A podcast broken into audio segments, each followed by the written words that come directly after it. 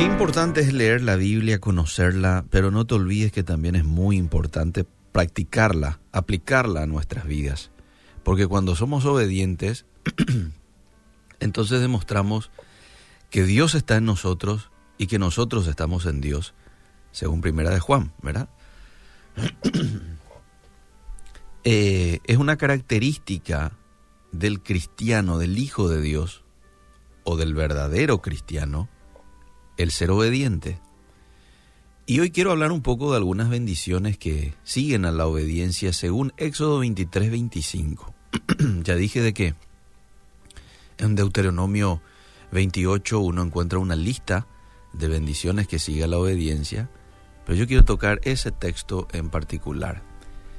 Eh, para entrar un poco en contexto, en ese capítulo 23, eh, Dios a través de Moisés les da una serie de mandamientos al pueblo de Israel. Por ejemplo, el verso 1 les dice, no admitirás falso rumor, no te concertarás con el impío para ser testigo falso. Versículo 2, no seguirás a los muchos para hacer mal, ni responderás en litigio inclinándote a los más para hacer agravios, ni al pobre distinguirás en su causa. Si encontrás el buey de tu enemigo o su asno extraviado, vuelve a llevárselo. Si vieres el asno del que te aborrece caído debajo de su carga, le dejarás sin ayuda, antes bien le ayudarás a levantarlo. No pervertirás el derecho de tu mendigo en su pleito no recibirás presente, no angustiaréis al extranjero. Y así le da una serie de cosas que obedecer. Y ya en el verso 25 les dice, más a Jehová vuestro Dios serviréis. Y Él bendecirá tu pan y tus aguas, y yo quitaré toda enfermedad de en medio de ti. Serviréis viene del hebreo abat, que significa servir, arar, cultivar, adorar, honrar. Entonces es como que aquí el Señor nos dice, más a Jehová vuestro Dios adoraréis o honraréis. Y sabemos que la mejor adoración para Él es nuestra obediencia, ¿verdad? ¿Y qué va a ocurrir si nosotros adoramos de esa manera, con nuestra obediencia? Él bendecirá tu pan.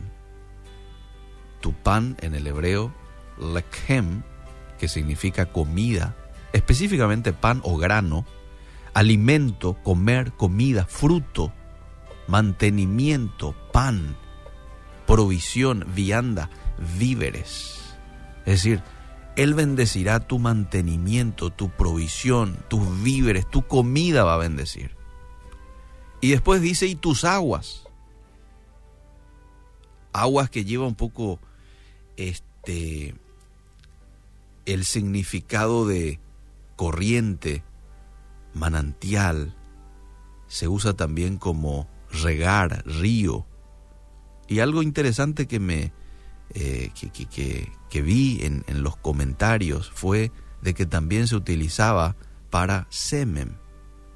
Dios eh, eh, bendecirá también el semen, este, tu manantial, tu río, tu vado.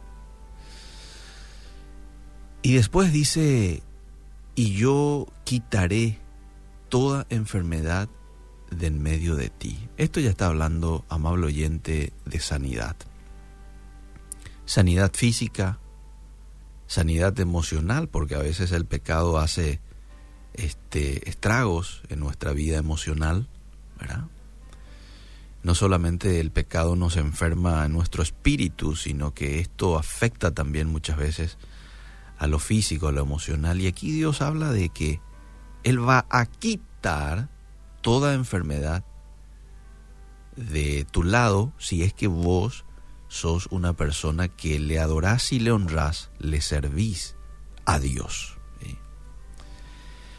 Y después dice un poquito más incluso, ¿verdad? Este, en el verso 26 dice, no habrá mujer que aborte, ni estéril en tu tierra, y yo completaré el número de tus días. Verso 27, yo enviaré, mira lo que dice aquí Dios, yo enviaré mi terror delante de ti y consternaré, quebrantaré a todo pueblo donde entres y te daré, dice Dios, la cerviz de tus enemigos. La cerviz, que es aquí la parte de la nuca. Esto te promete Dios darte de tus enemigos si vos le adorás, le honrás, le obedeces. Cuando nosotros le agarramos a alguien aquí de la nuca. Normalmente los policías le suelen agarrar así a los, a los ladrones y eso, ¿verdad? Le agarra aquí de la nuca. Es un, eh, un símbolo de dominio por la otra persona. Y aquí Dios te dice, yo te voy a dar el dominio, la victoria frente a tus enemigos. No vas a ser vos, ¿eh? va a ser Dios dándote esa victoria.